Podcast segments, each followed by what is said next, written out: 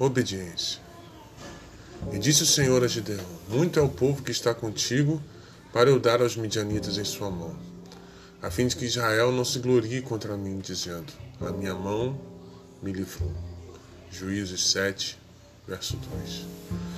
Depois de reunir o seu exército para enfrentar os midianitas, Deus resolve mudar os planos e diz a Gideão que tinha gente demais. Então Gideão, em obediência ao Senhor, faz uma seleção e ficam apenas 300 homens.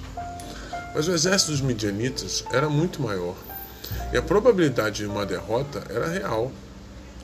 Gideão, então, não tinha dúvidas de que aquele número não era suficiente e sabia que humanamente seria impossível lutar com esse número reduzido. Mas o que Deus faz é tirar tudo em que ele poderia se apoiar. Para firmar o coração de Gideão, Deus queria que ele apenas confiasse e deixasse-o fazer.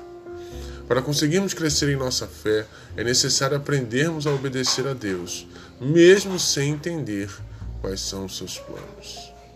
Vamos orar? Senhor Deus, ensina-me a ser obediente, a confiar completamente no Senhor, a entregar toda a minha ansiedade a Ti. Ensina-me a entender que o Senhor quer agir na minha vida e nos meus problemas que o Senhor é meu socorro bem presente e que o Senhor tem sempre a resposta para as nossas orações.